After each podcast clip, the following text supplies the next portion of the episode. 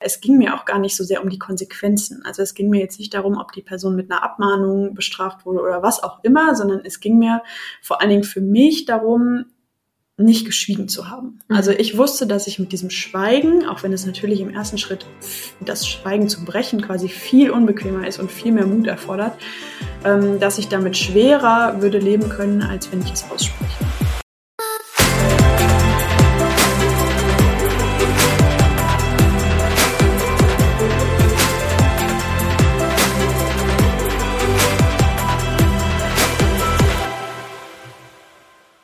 Begrüße ich euch heute im Ecolate Podcast zu einer ganz speziellen Folge und ähm, habe heute eine Gästin vor mir, wo wir gleich noch mal ein bisschen näher drauf eingehen. Wir werden heute über ein Thema sprechen, was, glaube ich, alle irgendwie mal mehr oder mal weniger berührt, aber am Ende des Tages doch irgendwie noch ein relativ großes Tabuthema ist, nämlich das Thema sexuelle Belästigung. Und anders als in, in den sonstigen Podcasts werden wir auch nicht klassisch mit den drei Fragen anfangen, sondern das wird heute alles ein bisschen anders aufgebaut sein und ähm, ja, lasst euch überraschen und wir steigen direkt ein.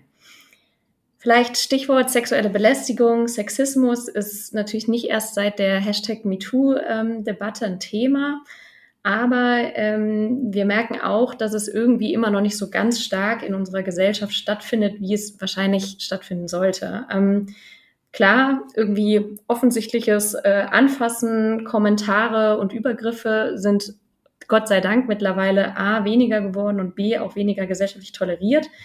Nichtsdestotrotz muss man sagen, dass laut einer Studie vom Bund 2019 erleben tatsächlich immer noch neun Prozent, sprich jede elfte Person, verschiedenste Formen von sexueller Belästigung am Arbeitsplatz, was natürlich eine enorme Zahl ist. Und ich habe heute eine Gästin ähm, hier vor mir sitzen, die selber Erfahrungen mit dem Thema sexuelle Belästigung am Arbeitsplatz ähm, ja, äh, erfahren hat. Und wir haben uns vorgenommen, darüber heute ein wenig stärker zu sprechen, aber bewusst in der Anonymität darüber zu sprechen. Warum anonym? Uns geht es nicht um den konkreten Arbeitskontext von dieser einen Person, sondern wir wollen mit diesem Podcast eigentlich vor allem stärker sensibilisieren, wir wollen aufklären und wir wollen Perspektivwechsel oder ein Perspektivwechsel auf das Thema sexuelle Belästigung. Und wir wollen heute mal auf ein paar Beispiele zu sprechen kommen, die diese Person erfahren hat und darüber aber natürlich auch mal ein bisschen mehr Wissen und Fakten in die teilweise etwas nebulöse Welt des Themas sexuelle Belästigung lenken. Deshalb, also Ziel mit diesem Podcast ist zum einen den Perspektivwechsel oder ganz konkret eine Perspektive auf dieses Thema zu bringen wir wollen aufklären und Insights liefern, wo ich vor allem jetzt stärker nochmal recherchiert habe, euch nochmal Faktenwissen auch rund um das Thema rechtliche Lage reinbringen will. Aber, und das möchte ich auch nochmal betonen, ich und wir auch keine Rechtsexpertin sind. Das heißt, ähm, das, was wir hier sagen, ist natürlich recherchiert, ist aber, wenn ihr konkrete Fälle vorliegen habt, natürlich wichtig, sich da nochmal externe Hilfe zu holen und im Zweifel auch ähm, Rechtsexperten oder Expertinnenrat. Wir wollen aber auch, ganz wichtig mit diesem Podcast, konkrete Tipps mitnehmen für mehr Handlungssicherheit, für Betroffene, aber auch für mögliche TäterInnen, ob bewusst oder unbewusst, und vor allem für das Arbeitssetting mehr Handlungssicherheit schaffen. Deshalb, vielleicht bevor wir jetzt direkt einsteigen, wie läuft dieser Podcast heute ab? Wir werden immer mal wieder auf ein paar Facts and Figures zu sprechen kommen, werden aber dann auch ganz konkret von meiner Gästin ein paar ja, Erlebnisse vorgelesen bekommen, wo wir dann aber auch im Gespräch nochmal tiefer einsteigen wollen. Und, und das ist uns nochmal ganz wichtig, uns geht es hier nicht um Anklage oder um Schuld, ähm, sondern uns geht es tatsächlich darum zu schauen, wie können wir Veränderung schaffen und am Ende von etwas, ähm, wo wir auch alle profitieren, nämlich ein sexismusfreies, hoffentlich Umfeld und auch Arbeitsumfeld haben. Deshalb letzter Wort, letztes Wort zum Intro. Triggerwarnung für alle die, die sich vielleicht mit dem Thema ähm, auseinandersetzen, weil sie selber betroffen sind. Ähm, ja, sollten A zum einen überlegen, ob sie sich diese Folge anhören und zum anderen werden wir auch in den Shownotes nochmal Links äh, mit reinbringen, wo man sich gegebenenfalls auch Support und Hilfe holen kann. So, starten wir rein. So viel vielleicht von meiner Seite. Und äh, ich sage erstmal herzlich willkommen an meine Gästen heute. Vielen Dank.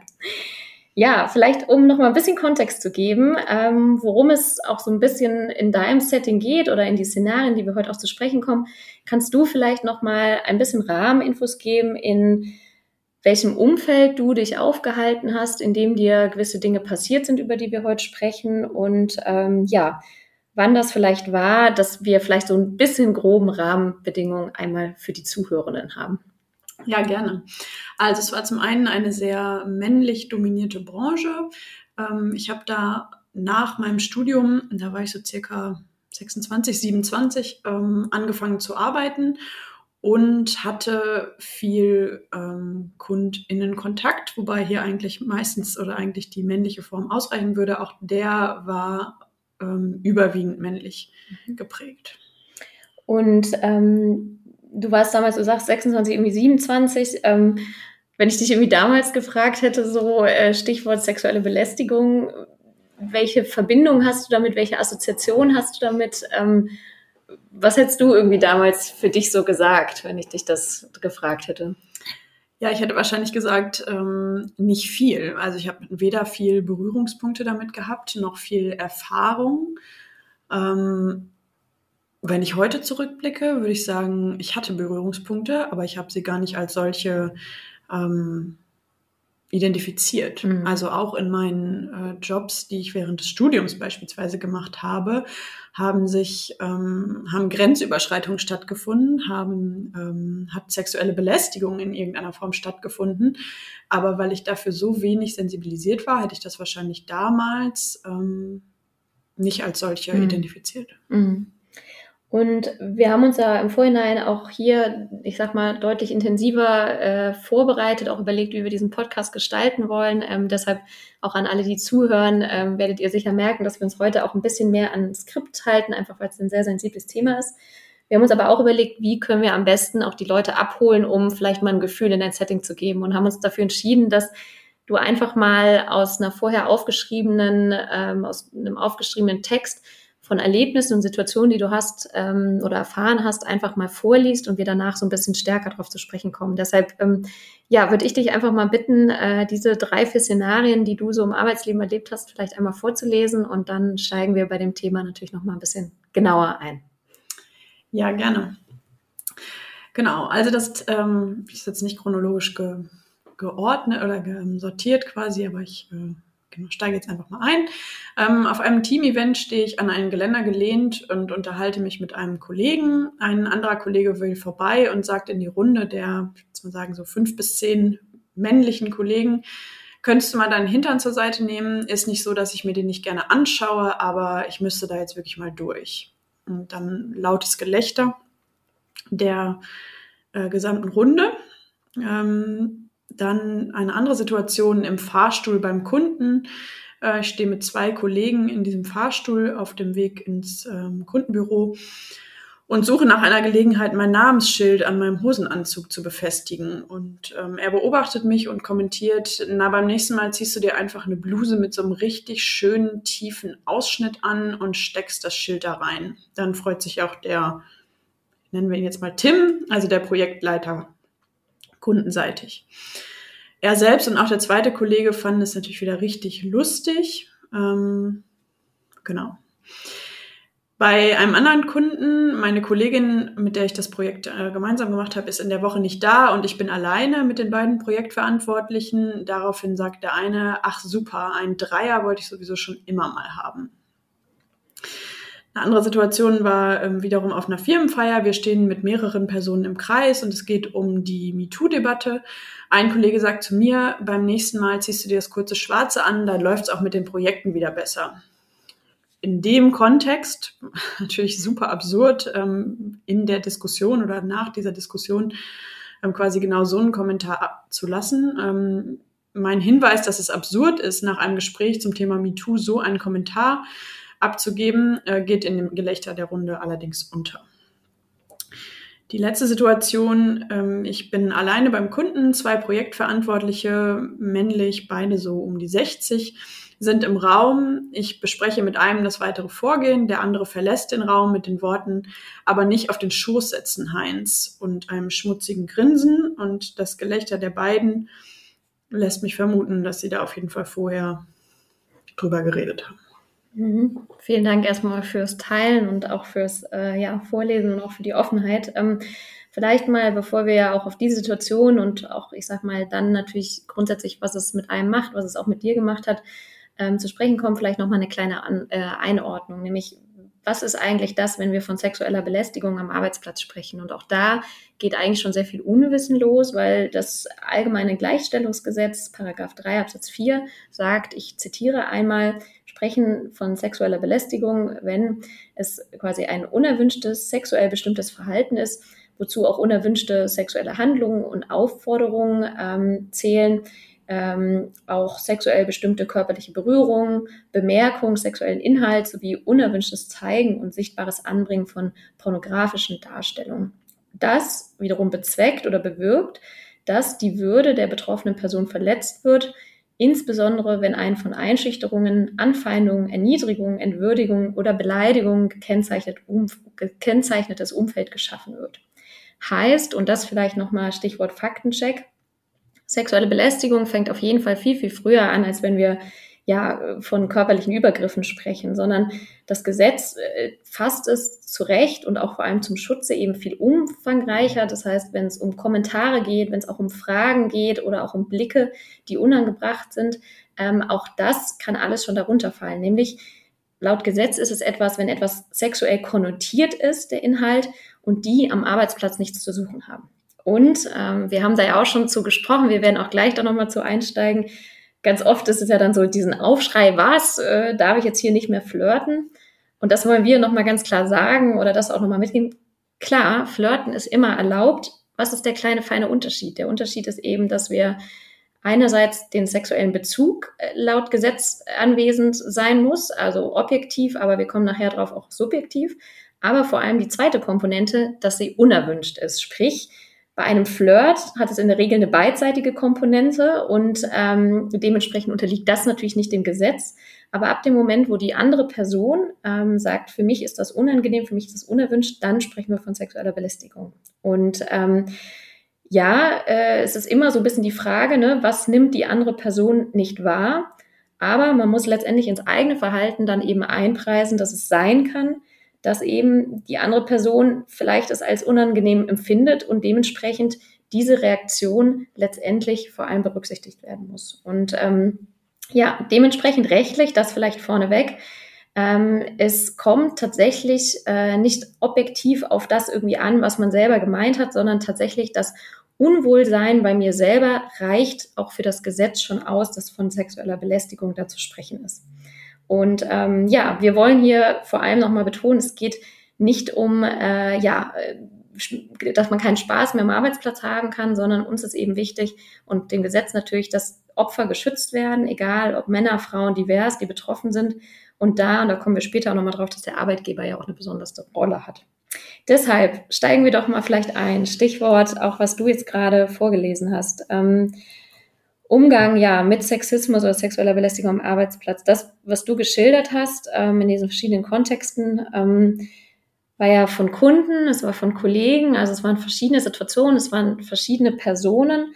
Ähm, es war sehr am Anfang deiner beruflichen Arbeitszeit und ähm, vielleicht da erstmal so ein bisschen die Frage an dich, wie bist du in diesen Situationen, die ja sehr unterschiedlich, auch zu unterschiedlichen Zeiten waren, wie bist du damit umgegangen, erstmal ad hoc in der Situation, wenn die aufgetreten sind?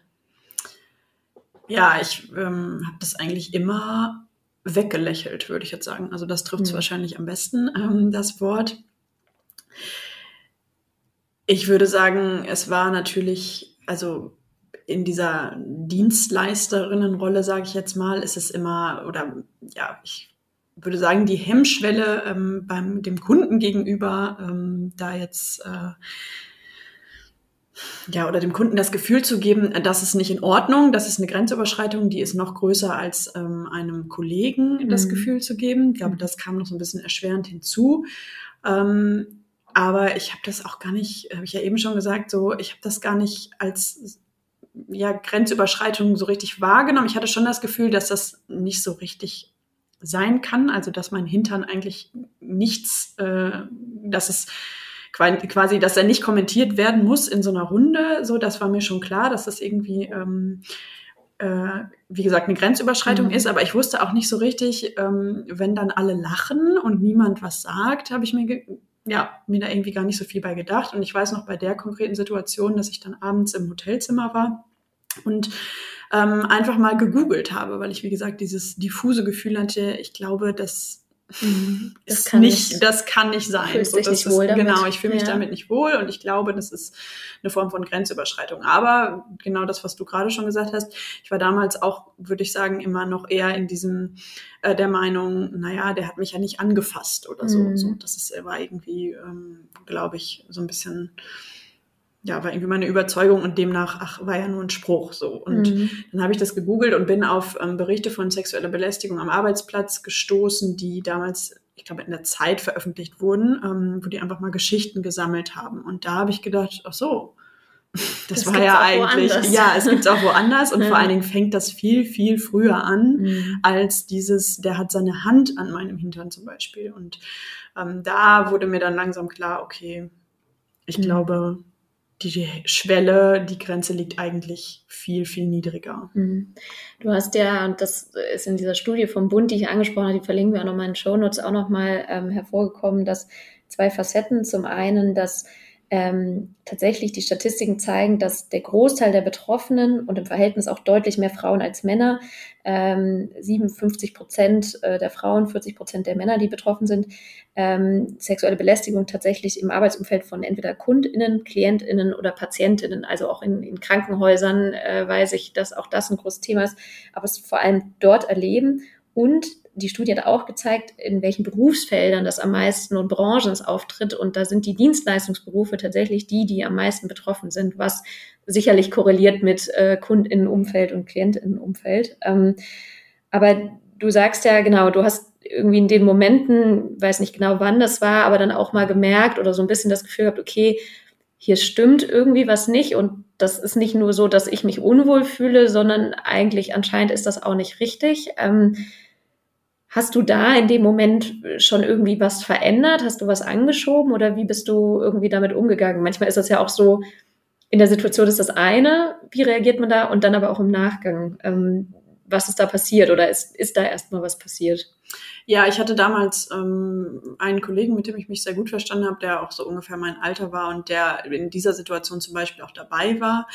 Und äh, mit dem habe ich da viel drüber gesprochen und da haben wir, habe ich, glaube ich, auch so ein bisschen ähm, dadurch, ja, wurde ich so ein bisschen sensibilisiert, mhm. würde ich sagen, überhaupt ähm, äh, ja, drüber zu sprechen und überhaupt ähm, das als Problem quasi anzuerkennen, zu sagen, ja, es ist nicht in Ordnung, nein, es ist ein Problem so. Und ähm, genau, ich habe dann damals meinen Vorgesetzten informiert und habe ihm gesagt, dass mir das jetzt mit insbesondere einem Kollegen mehrfach passiert ist. Ähm, genau, es wurde dann adressiert. Ähm, wie konkret äh, weiß ich jetzt nicht, aber ähm, das war das, was ich damals gemacht habe. Also meinen Vorgesetzten mhm. quasi informiert und ihm gesagt, äh, dass, es gab jetzt mehrere Situationen, die für mich ähm, nicht schön waren.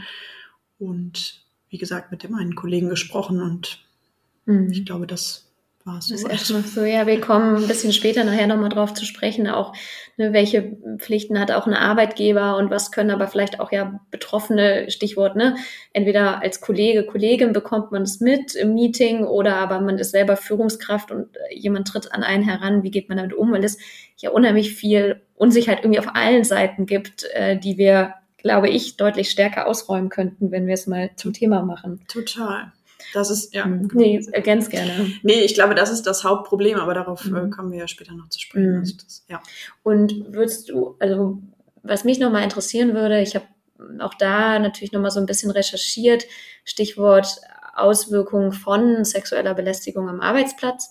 Ähm, nochmal klargestellt, ne, das kann ja verschiedenste Facetten haben. Es kommt A darauf an, wie gravierend sind diese einzelnen Situationen und vor allem, wie häufig, wie repetitiv treten sie auf. Ähm, und dann können sie natürlich da auch unterschiedlich starke Auswirkungen neben der grundsätzlichen Individualität von Menschen haben. Ähm, was hat das so bei dir ausgelöst, so gefühlsmäßig bei der Arbeit, wenn du wusstest, am nächsten Tag sitzt du ja wieder bei dem Kunden wahrscheinlich vor Ort oder im Meeting? Ja, im ersten äh, Schritt auf jeden Fall Unwohlsein. Also ich habe mich da ja nicht wohl gefühlt, aber auch irgendwie so ein akzeptiertes oder dieses Unwohlsein habe ich akzeptiert. So für mhm. mich war das irgendwie dann so, ja, so ist das halt, wenn ich als junge Frau, die in Augen vieler Männer offensichtlich ähm, einen Körper hatte, den es zu kommentieren gilt, so, mhm. ähm, wenn ich alleine auf einem Projekt bin, dann ist das halt so. Und ich habe das irgendwie, ja, wie gesagt, einfach so hingenommen und bin implizit davon ausgegangen, dass wenn ich dann da, ja, ich würde sagen, in den meisten Fällen war ich schon alleine, ähm, oder sind diese Situationen passiert, wenn ich mhm. alleine war, ähm, dass ich dann eben mit solchen Sprüchen konfrontiert wurde. Und auf der anderen Seite, eine Freundin von mir hat das damals irgendwie ganz gut zusammengefasst, dieses, es kommt ja on top zu der sowieso schon vorhandenen Belastung, die so ein Job ähm, in dir auslöst. Ne? Es mhm. ist ja eine mentale Belastung, mhm. dass du dich dann ähm, darüber informierst, dass du dir überlegst, wie reagiere ich beim nächsten Mal. Das ist ja wieder alles dieses ja, diese Arbeit, ähm, die du quasi zusätzlich zu deiner eigentlichen Arbeit, um mhm. die es gehen sollte, ähm, dann irgendwie tragen musst. Tragen musst ja. oder zumindest trägst, ja. Ja, man spricht da ja auch in der Fachsprache ähm, zum einen vor allem von dem Mental Load, mhm. ähm, den es ja in verschiedenen Kontexten gibt, der, der Leuten dann, ähm, die beispielsweise von sowas betroffen sind. Und vor allem, wenn wir dann so ein bisschen auf die Organisationsperspektive zu sprechen kommen, ist es ja die Frage der psychologischen Sicherheit. Also wie sicher fühle ich mich, wenn ich in einen Arbeitskontext komme und das kann im Office meines Arbeitgebers sein oder dann wiederum, wenn man viel natürlich äh, bei KlientInnen vor Ort ist, natürlich auch dort sein. Und ähm, das ist natürlich was, äh, wo man auch feststellt und wo Studien übrigens beweisen, dass neben dem, was du gerade sagst, ne, dieses Unwohlsein, psychische Auswirkungen, auch eine gewisse Scham ähm, im ersten Schritt bei Frauen übrigens häufiger als bei Männern, ähm, dass dann aber im nächsten Schritt Studien zeigen, dass eben Betroffene deutlich stärker dann auch erstmal an so primären Folgen wie Demotivation, Unwohlsein äh, irgendwie äh, das zu spüren bekommen und dann sekundär tatsächlich auch Erhöhung der Krankheitstage, Verlassen natürlich des Arbeitgebers, Stichwort Fluktuation und das natürlich etwas ist, was ganz, also vor allem für Arbeitgeber, und das ist ja auch das, wo wir nochmal heute drauf zu sprechen kommen, ähm, nicht sein kann, was ein Arbeitgeber möchte. Also A, soziale Verantwortung und rechtliche, aber B, vor allem natürlich auch, und das zeigt auch eine Studie, die ich gelesen habe, dass dadurch ähm, in Unternehmen, wo eine besonders hohe sexuelle Belästigung und das öfter auftritt, dass einfach die Arbeitszufriedenheit leidet und in Zeiten von, auch wenn dieses Wort Fachkräftemangel wahrscheinlich nicht mehr zu hören ist, aber dass sich Arbeitgeber natürlich auch erst recht nicht leisten können. Ne? Genau, das ist ein super wichtiger Punkt. Ähm, langfristig auf jeden Fall. Ich bin auch mittlerweile äh, nicht mehr bei dem Unternehmen, aber ähm, und das war sicherlich auch einer, der, ähm, oder hat damit reingespielt in die. Entscheidung, auf jeden Fall.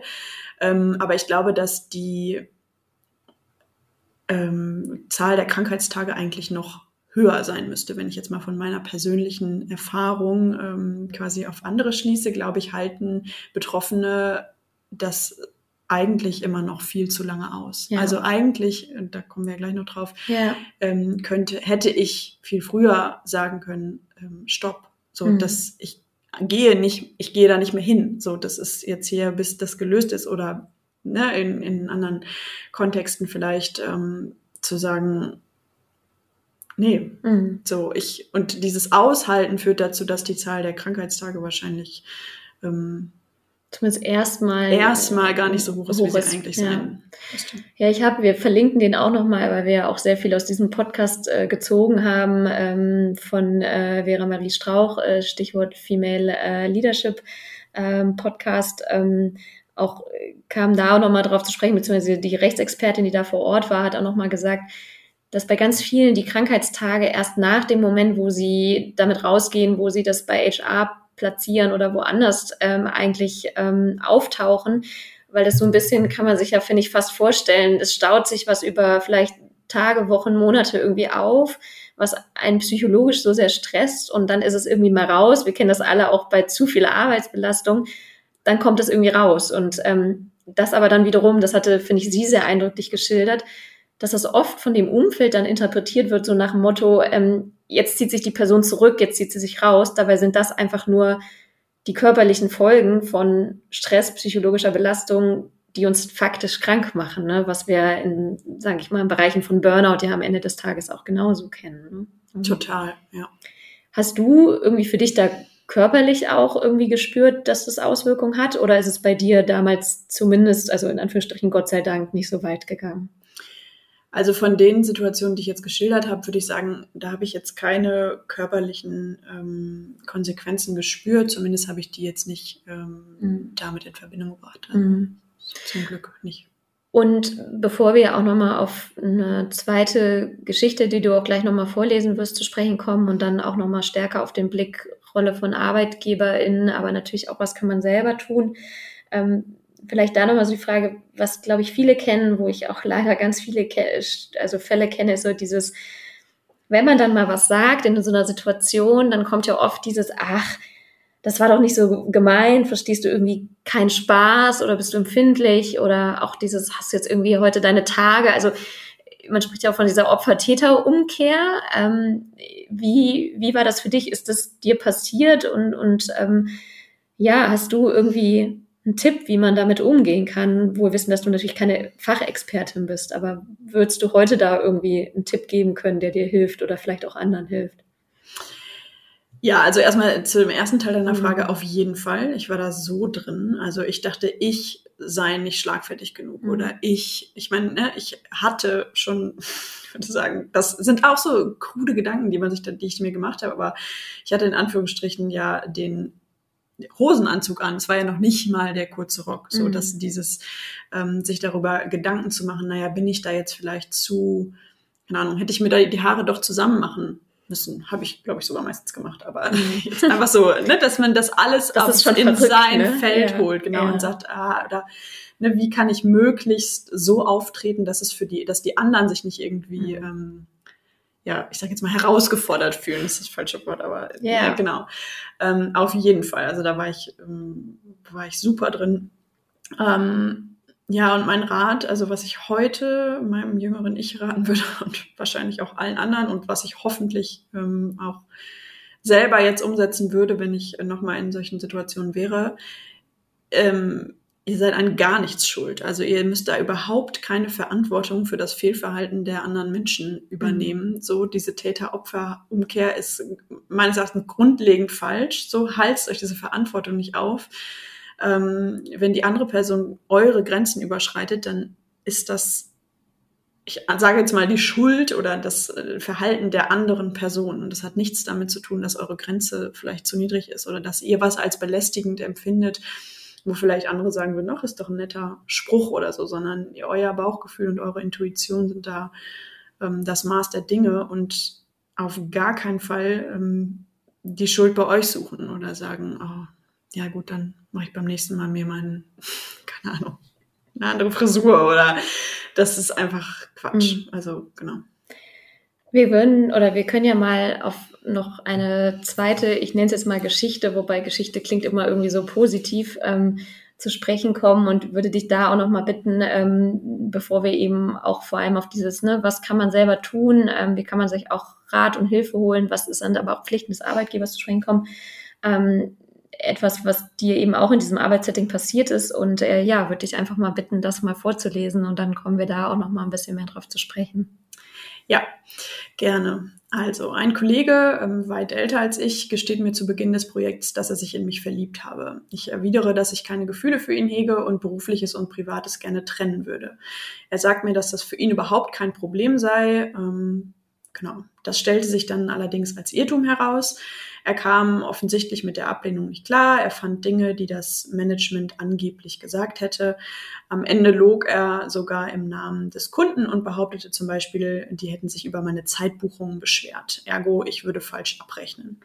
Ich habe das dann beim Kunden nachgefragt und stellte sich als Lüge heraus. Ähm, Insgesamt war es emotionale Erpressung. Er spielte mit seiner Überlegenheit. Ähm, er schrieb mir auch Mails und wollte zum Beispiel nach Feierabend mit mir spazieren gehen, was ich schriftlich ablehnte und auf die Trennung von beruflichem und privatem verwies. Ähm, ich habe die Vorfälle, nachdem ich die Situation etwa sagen, ein halbes Jahr ausgehalten habe, der Personalabteilung gemeldet. Es hat mich extrem viel Überwindung gekostet. Aber rückblickend zählt es auch zu den Dingen, für die ich mir selbst am meisten dankbar bin.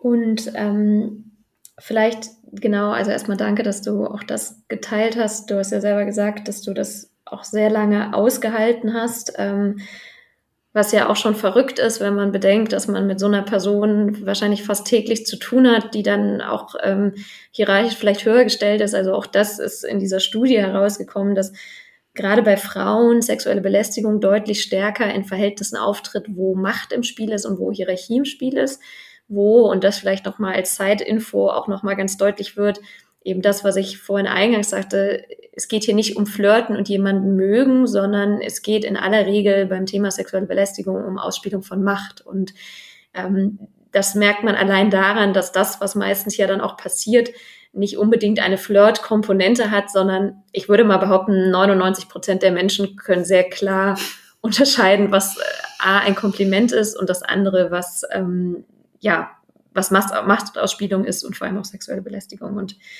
am Ende des Tages vor allem deshalb aus meiner Sicht die, die das in Verruf ziehen, eher diejenigen sind, die äh, nämlich vermeintlich Täter, TäterInnen sind und dann versuchen, sich natürlich dadurch äh, irgendwie reinzuwaschen oder auch das Verhalten zu rechtfertigen. Aber bevor wir da ähm, auch zu sehr auf so äh, ja theoretische Konstrukte sprechen kommen, ähm, du berichtest ja in den Beispielen irgendwie von Vorkommnissen, die ja irgendwie ganz viele verschiedene Facetten irgendwie beinhalten. Ähm, ne? Du sprichst von Mails, aber auch von Verhalten, dann auch Lügen. Da spielt sicherlich auch viel mehr als das reine Thema sexuelle Belästigung mit rein, ähm, die aber irgendwie sich gefühlt in der Ebene ja immer mehr verstärkt haben. Ähm, Stichwort aushalten. Ähm, warum hast du für dich diese Situation so lange ausgehalten? Und andersrum gefragt, was hat dich davon abgehalten, früher irgendwie aktiv zu werden oder, oder Hilfe zu holen? Ja, das ist äh, eine gute Frage, wahrscheinlich die Frage aller, aller Fragen. Ähm, ich würde sagen, eine Mischung aus vielem. Also zum einen mein Pflichtbewusstsein, so dieses, ich, das ist jetzt mein Job und das, ähm, den erfülle ich jetzt. Ähm, dann aber auch so ein bisschen diese, ich schaffe das schon Mentalität. Ähm, ich gebe grundsätzlich jetzt nicht allzu schnell auf und beiß mich oft äh, durch Dinge durch. Ähm, ich glaube, das ist so ein bisschen ja, eine Charaktereigenschaft von mir auf jeden Fall, die mir da so ein bisschen ähm, ja, im negativen Sinne mhm. reingespielt hat, würde ich sagen. Und zum anderen, und deshalb ähm, ja auch dieser Podcast, fehlte mir auch einfach das Bewusstsein, dass das, was da abging, absolut nicht geht. Also ähm, ich hatte lange niemanden, die oder der mir gesagt hätte, stopp, so du musst das, das geht nicht, du musst da raus oder du musst jetzt mal, dein Arbeitgeber muss jetzt mal ähm, handeln oder muss jetzt mal irgendwie ähm, Konsequenzen einleiten oder so. Mhm. Und ich finde, manchmal braucht es in solchen Situationen ja Impulse von außen. Also wenn man selber so ein bisschen, ich glaube, das kennen wir alle, dass wir zurückblicken und denken, wie habe ich das gemacht? So, aber ähm, manchmal ist es dann so ein Weckruf von anderen, von FreundInnen, von wem auch immer, ähm, die Personen sagen, hallo. Geht's ist, noch? Äh, geht's noch, genau. Und in meinem mhm. Fall war das dann damals tatsächlich ähm, eine Freundin, die bei der, die ist Juristin und hatte bei der Antidiskriminierungsstelle des Bundes ähm, eine Station gemacht im Rahmen ihres Referendariats. Und die hat zu mir gesagt, sag mal, äh, was machst du da? So, das geht nicht. Ja. Äh, ruf da an. Und dann habe ich da angerufen und ähm, die Dame hat mir dann gesagt, äh, sie hat es dann zum Beispiel, weil du ja auch gerade gesagt hast, das sind mhm. unterschiedliche Komponenten und ne, ich will diesen Fall jetzt gar nicht ähm, da, da jetzt weiter im Detail reingehen, aber sie hatte dann mhm. zum Beispiel gesagt, sie würde das eher als Mobbing ähm, kategorisieren, mhm. was auch immer es am Ende war. Die hat mir auf jeden Fall auch gesagt, ähm, kommen Sie da raus. Also mhm. hören Sie auf.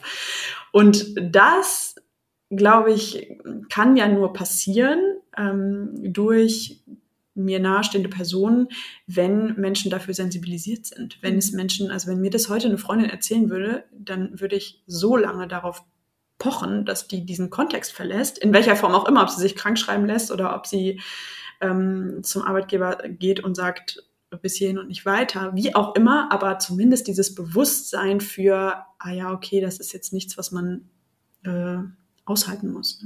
Ja.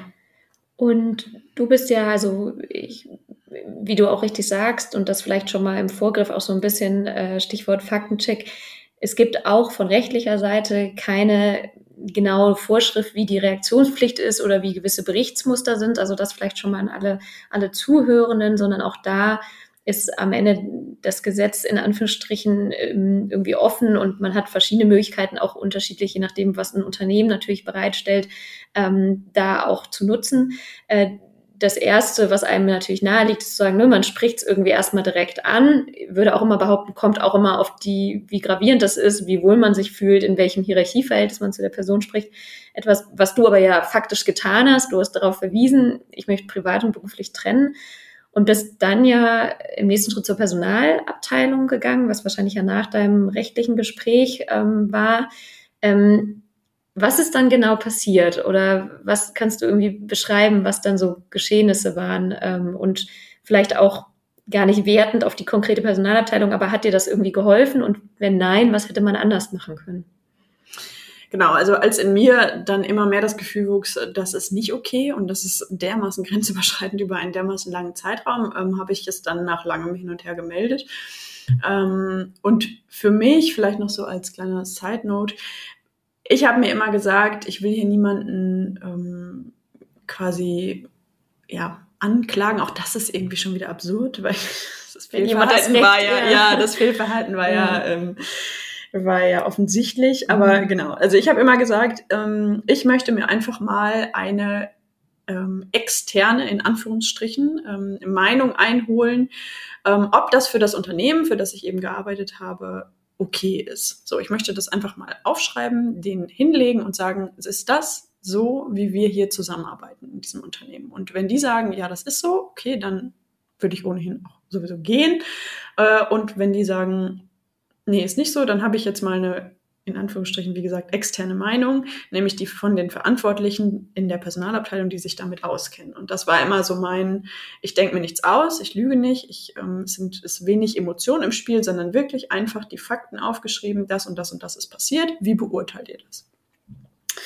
Genau, die Konsequenzen ähm, kenne ich nicht im Detail. Also ich weiß nicht, was da, es hatte Konsequenzen, aber ich weiß nicht, was da im Detail gelaufen ist. Und mhm. das ist zum Beispiel vielleicht auch noch ein ganz ähm, wichtiger Punkt an dieser Stelle. Es ging mir auch gar nicht so sehr um die Konsequenzen. Also es ging mir jetzt nicht darum, ob die Person mit einer Abmahnung bestraft wurde oder was auch immer, sondern es ging mir vor allen Dingen für mich darum, nicht geschwiegen zu haben. Mhm. Also ich wusste, dass ich mit diesem Schweigen, auch wenn es natürlich im ersten Schritt das Schweigen zu brechen quasi viel unbequemer ist und viel mehr Mut erfordert, ähm, dass ich damit schwerer würde leben können, als wenn ich es ausspreche. Und das war eigentlich so meine Motivation.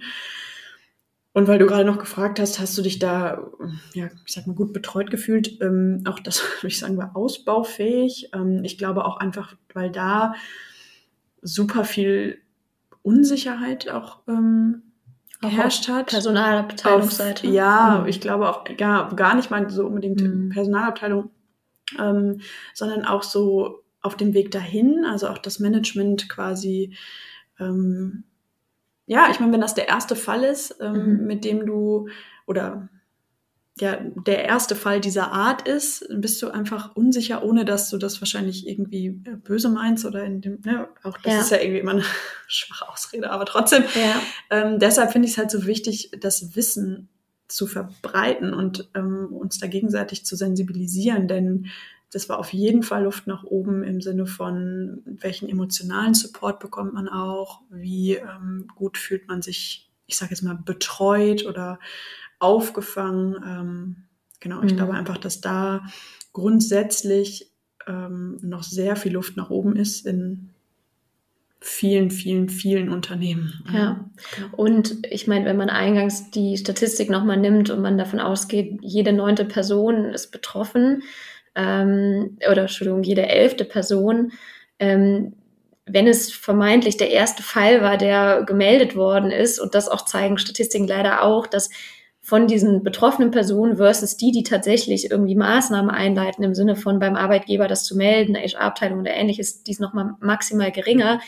Ähm, allein das kann definitiv ja nicht der erste Fall gewesen sein. Und dann sind wir eigentlich genau wieder beim Ursprungsthema, dass wir anscheinend leider immer noch in einer Arbeitswelt leben, wo es, es geht gar nicht ums Ankreiden, aber wo wir es noch nicht geschafft haben, zu verstehen, dass wir alle gewinnen, wenn wir äh, sexuelle Belästigung ausräumen. Ne? Und ähm, das ist, glaube ich, das, was es da nochmal sehr stark zeigt. Und ähm, das, äh, also Gesetz, das vielleicht auch nochmal reingebend, ähm, hat ja tatsächlich auch auf AGG, also Allgemeine Gleichbehandlungsgesetz, äh, Paragraph 13, auch eine Schutzpflicht von Arbeitgeberseite definiert. Also das hat mich auch wieder überrascht, weil ich in allen Settings, in denen ich bisher gearbeitet habe, es keine offiziellen äh, Informationsstellen, geschweige denn einen offenen Umgang gibt, wie man mit solchen Fällen umgeht. Und tatsächlich verpflichtet dieses Gesetz äh, alle Arbeitgeber in Deutschland dazu, eine betriebsinterne Beschwerdestelle zu errichten und Informationen über solche Stellen im Betrieb oder in der Dienststelle bekannt zu machen. So, das heißt, an alle, die da draußen zuhören und die nichts davon wissen in ihrem Setting, ähm, ihr dürft gerne einmal aktiv werden, weil, und das ist auch wichtig, hier geht es dann nicht um Anklage, sondern wie du sagst, um Prävention und die Chance, genau den betroffenen Personen und damit am Ende auch dem Arbeitgeber zu helfen, weil du sagst selber, dein Resultat wäre gewesen, ansonsten du gehst und du bist am Ende auch gegangen. Ne? Und ähm, das ist natürlich extrem ähm, ja, gravierend auch für einen Arbeitgeber. Und ähm, ja, vielleicht, du sagst ja auch, ne, da war so ein bisschen Unsicherheit im Spiel bei den handelnden Akteuren. Es ist auf jeden Fall ja auch ein unangenehmes Thema. Ähm, aber ich glaube, es lohnt sich halt, diese Schutzpflicht auch wahrzunehmen von allen Seiten und ähm, vielleicht auch gerade Vorgesetzte, äh, männlich, weiblich, divers, egal welches Geschlecht, da auch nochmal zu schauen, zu hinterfragen, ob man gewissen präventiven Support halt auch im eigenen Team äh, irgendwie an, anschieben muss. Hm? Ähm, vielleicht letzter Faktenpunkt dazu, ähm, weil auch dann immer die Frage ist, was ist die Konsequenz? Und du hast ja gerade davon gesprochen, du weißt nicht genau, was passiert ist äh, mit dieser Person. Tatsächlich ist von Abmahnung bis Entlassung je nachdem, wie gravierend diese Tätigkeit ist, auch wirklich alles äh, in Anführungsstrichen erlaubt und im Zweifel auch verpflichtend. Und ähm, Rechtsprechen, so habe ich im letzten Podcast nochmal gehört, gibt es viele Rechtssprüche, die, wenn eine körperliche, ein körperlicher Übergriff stattgefunden hat, dass diese sehr klar dann auch nicht mit einer Abmahnung davon gekommen sind, sondern dann auch sehr schnell mit einer ganz klaren Kündigung. Und das ähm, ist, glaube ich, keine Drohung, sondern es zeigt einfach am Ende des Tages, dass da einfach ähm, ja klar und offen mit umgegangen werden muss. Ne? Vielleicht dazu noch ergänzend, ja, ich weiß das auch von, ähm, von einer anderen Freundin, die ähm, was gemeldet, also auch sexuelle Belästigung ähm, gemeldet hat in der Personalabteilung und ähm, sie hat danach auch zu mir gesagt, oh, jetzt, jetzt weiß ich auf so vielen Ebenen irgendwie, wie du dich fühlst und es sind so Kleinigkeiten und ähm, da ist, glaube ich, auch dieses zum einen natürlich das Wissen zu haben und auf der anderen Seite, habe ich es vorhin schon angesprochen, diesen emotionalen Support und das fängt dabei an, wie ich melde das und wie lange muss ich dann überhaupt auf eine Rückmeldung warten? Dann mhm. sitze ich da wochenlang teilweise und Ne, wie gesagt, das ist jetzt, war jetzt bei mir kein Einzelfall. Ähm, aber wie gehe ich mit den Betroffenen um? So ne, gebe ich denen schnell Rückmeldungen, sage ich, es zieht sich noch ein bisschen hin oder wie auch immer. Also überhaupt einen sensibleren Umgang. Ich habe keinen Kugelschreiber geklaut, sondern ich wurde, ne? Also es ist ein bisschen andere, ein bisschen andere Nummer und das auch als sowas ähm, zu behandeln und ähm, auch, finde ich, aus Sicht des Arbeitgebers zum Beispiel wertzuschätzen, wie viel Mut und Überwindung es die Person gekostet hat, das überhaupt zu melden, weil niemand riskiert da gerne seinen Arbeitsplatz oder riskiert da gerne das äh, Verhältnis zu KollegInnen oder wie auch immer. Also manchmal sind es, wie gesagt, ich glaube, es lässt sich schon viel mit Feingefühl und Kleinigkeiten machen, in vermeintlichen Kleinigkeiten. Ähm, emotionalen Support zu geben, ähm, zu fragen, einfach auch mal zu sagen, es tut mir leid, es tut mir leid, dass du sowas hier am Arbeitsplatz aushalten musst. So und da, all das ähm, trägt ja dazu bei, dass ich mich als Betroffene zumindest gesehen fühle und zumindest nicht das Gefühl habe, ähm, ah, vielleicht ist das hier doch noch irgendwie falsch, dass ich das gemacht habe oder so, dass ich das jetzt äh, gemeldet habe zum Beispiel. Ähm, genau, das war mir noch ein wichtiger Punkt. Ich denke auch. Und wenn man das mal weiterspinnt, es ist ja so ein bisschen die Frage, wie wird der Mensch wertgeschätzt in einem Unternehmen und das Individuum? Also was für eine Arbeitskultur in Zeiten, wo wir von Culture, von Purpose, von Werten sprechen und was man sonst noch alles an, an, an Wörtern da reinwerfen kann, ist, ja am Ende des Tages, ähm, weiß ich nicht, wenn wir hier ein Team sind, bedeutet das aber eben auch, dass man sich zu den Menschen committet und dass man sagt, in, im allerersten Schritt ist uns wichtig, dass sich die Menschen wohlfühlen am Arbeitsplatz, weil das einfach die Basisgrundlage ist, am Ende des Tages natürlich auch um Arbeit leisten zu können. Und andersrum gesagt, wie du schon meinst, wenn das nicht stattfindet, Stichwort lange Antworten oder also lange Antwortzeiten oder gar keine Rückmeldung oder wie auch immer damit umgegangen wird oder im Zweifel ein, ein unsensibler Umgang ähm, von der Person, die dir in dem Moment gegenüber sitzt, ist es ein Stück weit ja ein Schutz von dem Verhalten, was passiert ist. Das mag nicht beabsichtigt sein, aber kann ja auch unbeabsichtigt sein. Und das führt bei den betroffenen Personen dann wahrscheinlich nochmal zu einer deutlich stärkeren Abwehr zu dem, was man, wie du ja auch schon sagst, sowieso irgendwie durchmachen muss. Ne? Ja, sich dieser emotionalen Aufgeladenheit des Themas mhm. bewusst zu sein. Ne? Es ist, ja. wie gesagt, kein Kugelschreiber, den ich da geklaut habe und ich habe auch nicht ähm, meinen Arbeitgeber um das Frühstück im Hotel betrogen oder so, sondern es ist halt extrem emotional aufgeladen und das dafür eine Sensibilität zu entwickeln und dieses auch irgendwie ein Stück weit anders zu behandeln als ich ja. sag jetzt mal den geklauten Kugelschreiber oder so, aber ne, das ist, glaube ich, auch ein, ein wichtiger ja. Punkt. Ja.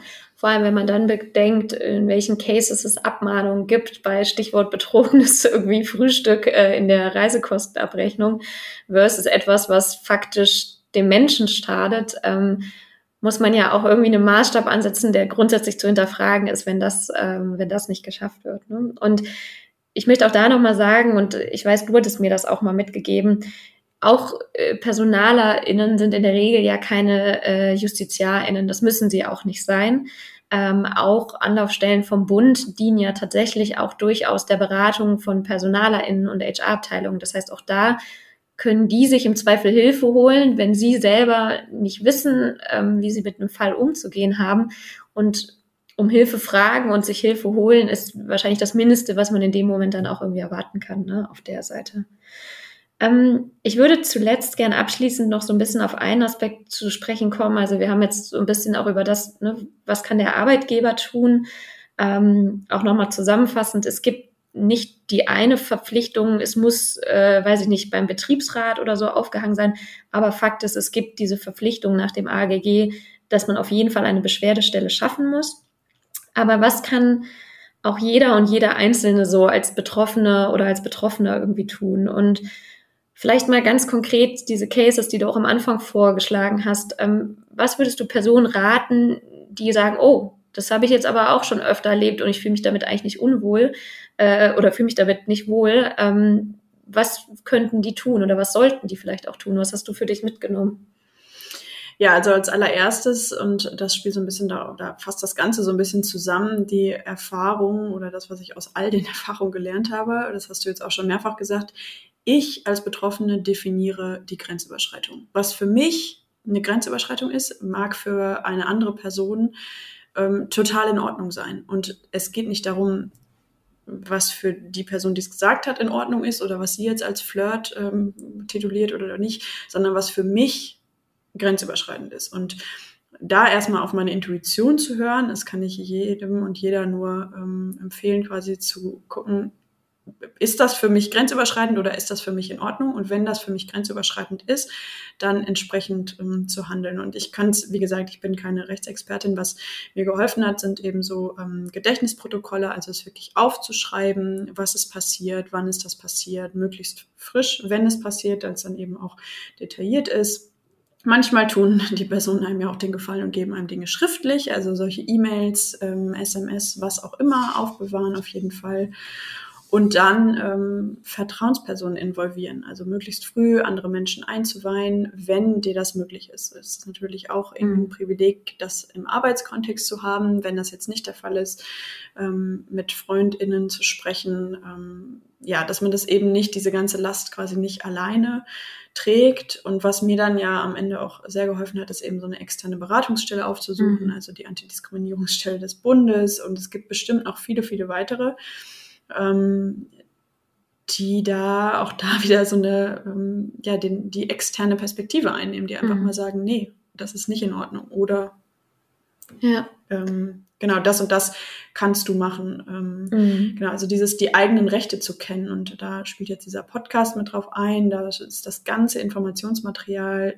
beispielsweise der Antidiskriminierungsstelle des Bundes, also zu wissen, ähm, welche Rechte habe ich, was ist ähm, im Arbeitskontext okay und was ist nicht okay, welche ja. Pflichten hat auch mein Arbeitgeber und dann ähm, entsprechend zu handeln. Und ich glaube, es ist natürlich, ähm, ja, es, es variiert ja auch, äh, beziehungsweise die meisten haben einfach, glaube ich, extrem viel Angst davor, das überhaupt ähm, öffentlich zu machen oder überhaupt zu melden, dem Arbeitgeber gegenüber zu kommunizieren ähm, das ist auch total verständlich. Also auch da irgendwie nicht so hart mit sich zu sein, zu denken, oh jetzt, ich muss das jetzt aber machen und neben der Tatsache, dass ich super schlagfertig sein muss und eigentlich mhm. die Situation gar nicht hätte passieren dürfen, muss ich das jetzt auch noch ähm, machen. Es ist auch total in Ordnung, dass man da Ängste hat und dass man denkt, ich, warum muss ich das jetzt hier alles machen?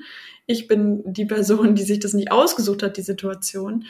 Ähm, genau, aber wie gesagt, im besten Fall hat man ähm, innerhalb des Unternehmens Vertrauenspersonen. Es mhm. muss auch nicht immer die Vorgesetzte der Vorgesetzte sein, können ja auch andere sein, ja. denen man sich anvertrauen kann und dann. Ja. Und vor allem sind ja so zwei Facetten, die mit reinspielen. Das eine ist ja, sich jemandem anzuvertrauen, einfach weil es in der Regel, wissen wir alle, irgendwie einem dann vielleicht psychisch schon mal ein bisschen besser geht, dass man das Gefühl hat, Mensch, man hat, man trägt die Last nicht alleine. Also ich glaube, das ist das eine, vielleicht dadurch auch Zuspruch zu bekommen, hey, ne, du musst da auf jeden Fall aktiv werden. Und das andere ist ja dann aber auch, ähm, welche, welche Veränderungen, welche Konsequenzen möchte man auch damit anschieben, ne? Und, und was ist auch mein Motiv dahinter? Ich finde auch da, ne, weil diese Range ja auch so breit ist und ähm, viele, auch da wahrscheinlich eher die, die das wieder ins Negative ziehen wollen, ähm, haben dann immer gleich im Kopf, dass da die großen rechtlichen Folgen kommen. Aber wir können natürlich auch, wenn es die Situation zulässt, der Person sagen, hey, übrigens, ich fühle mich damit nicht wohl, wenn du diesen Kommentar bringst und ich würde dich bitten, das in Zukunft zu unterlassen oder ich möchte hier berufliches und privates trennen und eigentlich ein Stück weit ja auch erstmal unseren Gegenüber zuzumuten, sofern wir uns damit wohlfühlen, ähm, zu verstehen und dann auch ihr eigenes Verhalten zu antizipieren und vielleicht anzupassen. Ne? Also es geht ja gar nicht darum, dass man Retourkutschen im ersten Schritt Person macht, sondern was wir ein Stück weit ja gewinnen, und das fand ich auch in diesem anderen Podcast so hilfreich, ist ja diese Handlungssicherheit, wie wir miteinander umgehen und damit sich am Ende alle wohlfühlen und das wiederum dafür, dass alle bestmöglich zusammenarbeiten können. Ne? Und das ist, glaube ich, die, die Facette, die, die mich da auch immer wieder umtreibt. Und was vielleicht auch noch mal mitzugeben ist, ist ja auch die Frage, ähm, wenn etwas irgendwo steht, du hast von Gedächtnisprotokollen, aber natürlich vielleicht auch, wenn es irgendwie Chatnachrichten oder sowas gibt, das festzuhalten und das zu melden. In aller Regel ist sexuelle Belästigung ja strukturell von einer Person, weil es eben nicht das Flirten ist, ich mag genau diese eine Person, äh, sondern ich mache das aus Grund von was auch immer und Machtausspielung.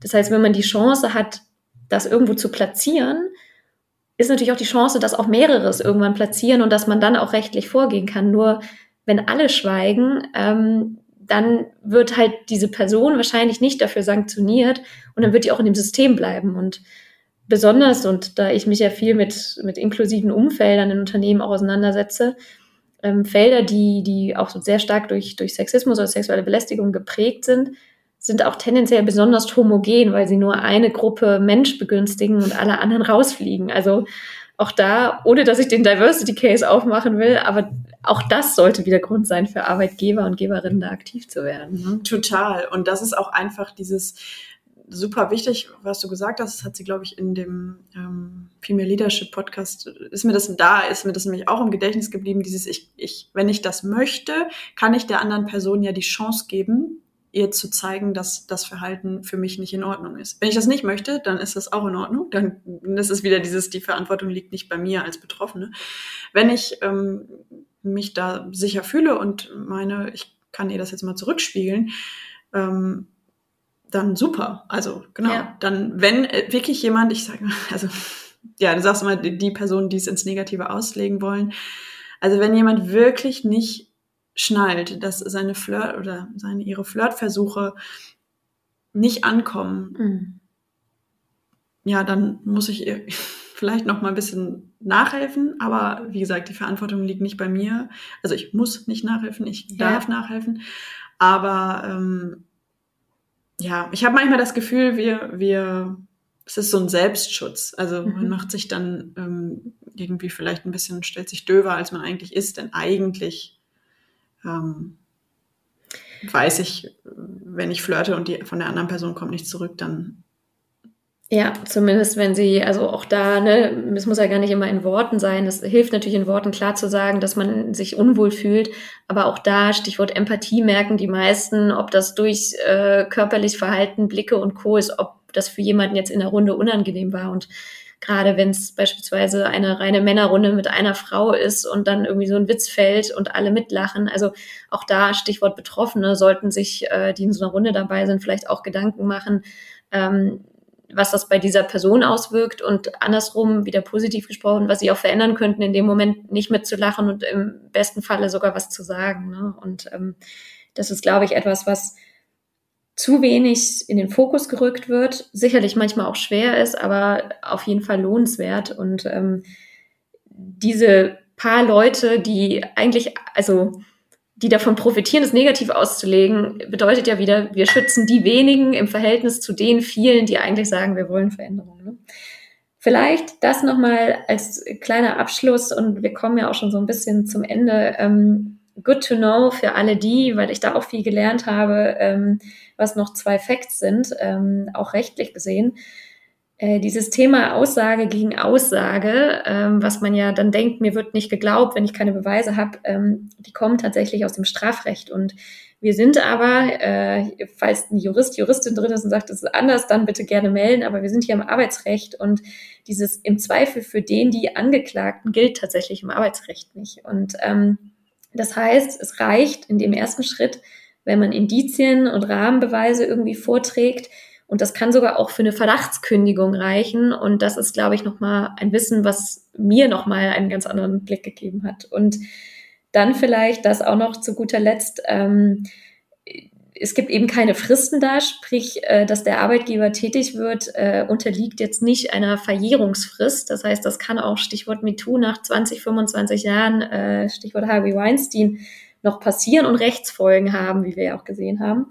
Und vor allem Belästigungen durch KundInnen, Vorgesetzten und so weiter gelten theoretisch sogar auch als Arbeitsunfall. Das heißt, auch hier ist eine Krankschreibung möglich. Also das vielleicht mal noch so drei Facts aus dem Gesetz, die mir da noch mal eine andere Perspektive drauf gegeben haben. Das vielleicht noch für die Runde. Vielleicht abschließende Frage an dich. Ähm, was würdest du heute anders machen als damals in diesem Arbeitssetting, so ganz High Level? Gibt es so ein, zwei Dinge, wo du sagst, du hast vorhin ja schon ein bisschen was angesprochen, was du anders machen würdest? Ja, ich glaube, ähm, dem zugrunde liegt die Tatsache, dass meine Toleranzgrenze heute viel weiter unten liegt als damals. Also durch diese ganze Sensibilisierung, durch diese Beschäftigung mit dem Thema, durch ähm, ja, ist so viel Wissen bei mir entstanden, dass ich weiß, ähm, es fängt so viel früher an, als ich das vor x Jahren gedacht hätte. Und ähm, ich würde, ich bin dadurch informierter, ich bin wissender und viel weniger tolerant. Also mhm. ich würde, ich weiß jetzt nicht, was konkret ich dann immer machen würde. Ich würde wahrscheinlich je nachdem, wie ich zu meiner Führungskraft stehe, das Gespräch mit ihr suchen. Aber ich würde viel früher aktiv werden, würde die Vorfälle melden und auch auf Tätigkeit des Arbeitgebers pochen. Also zu wissen, das hast du jetzt auch gerade nochmal mhm. ähm, super zusammengefasst, dieses, die haben eine Verpflichtung, also die haben die Verpflichtung, mir quasi Unterstützung zu leisten. Unterstützung zu leisten, diese Schutzpflicht und mhm. ähm, der müssen sie nachkommen und ja, viel weniger aushalten, den Fehler nicht bei mir zu suchen, auch nicht meine mangelnde Schlagfertigkeit oder mein, dass ich jetzt da unter Schock stand und die Situation nicht verlassen habe oder ganzen Bullshit, den wir uns da gerne einreden, mhm. ähm, das ist alles Quatsch. Also ja. genau.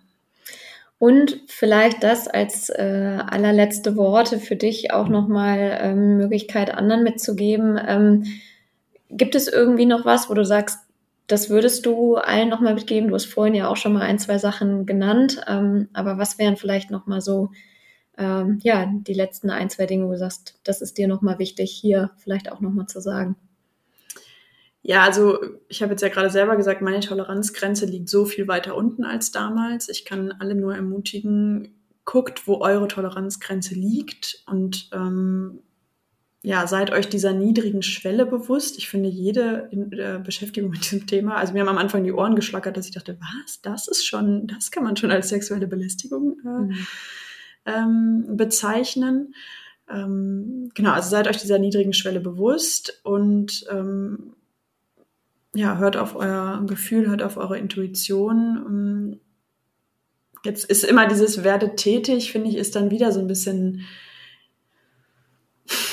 ja, ich, ich möchte immer aufpassen, dass ich nicht wieder da diese ganze Verantwortung bei den Betroffenen mhm. ablade, mhm. sagen, ihr müsst das jetzt so und so machen oder ihr müsst euch informieren und so, sondern ich finde auch gerade, es hören ja wahrscheinlich auch ähm, Arbeitgeberinnen, Arbeitgeber zu, die Beschäftigung mit diesem Thema und Sensibilisierung darf nicht nur bei den Betroffenen liegen, sondern muss eigentlich bei beiden Seiten oder vor ja. allen Dingen eigentlich bei den Arbeitgebern liegen. Ähm, ja, sich der Verantwortung bewusst zu sein und da nicht wegzugucken, sondern mhm. zu sagen, du hast es vorhin angerissen, ähm, ich muss die Sachen eigentlich auch transparent machen. Warum nicht mal Workshops zu dem Thema? Warum nicht mal ähm, in der, in der im Studium heißt es erst die Woche, also in der, in der Startwoche quasi mhm. den Mitarbeitenden nicht nur sagen, wie die ähm, auf die Projektordner im SharePoint zugreifen können, sondern auch, was in solchen Fällen zu tun ist. Also es gibt ja ganz, ganz viel, ja. wie man eben Aufklärung betreiben kann. Ja, das war jetzt ein langer Abschluss, aber das wäre das, was ich äh, ja, aber wichtig, mitgeben wollen würde. Ich wollte gerade sagen und auch vielen Dank da nochmal für und ähm, ja, ich denke, du hast alles irgendwie soweit auch nochmal zusammengefasst. Von, von meiner Seite vielleicht nochmal kleiner Key-Wrap-up auch über die Dinge, die wir heute gesprochen haben. Also Aushalten ist auf jeden Fall eine gänzlich schlechte Strategie, ähm, sowohl für einen selber, mental, psychisch und physische Folgen, ähm, aber eben natürlich auch dann mit Blick auf, ähm, auf Richtung Arbeitgeber wichtig finde ich auch einfach nochmal mitzunehmen, ne? sexuelle Belästigung fängt schon in vielen kleineren Dingen an, viel früher, als wir das vielleicht auch denken.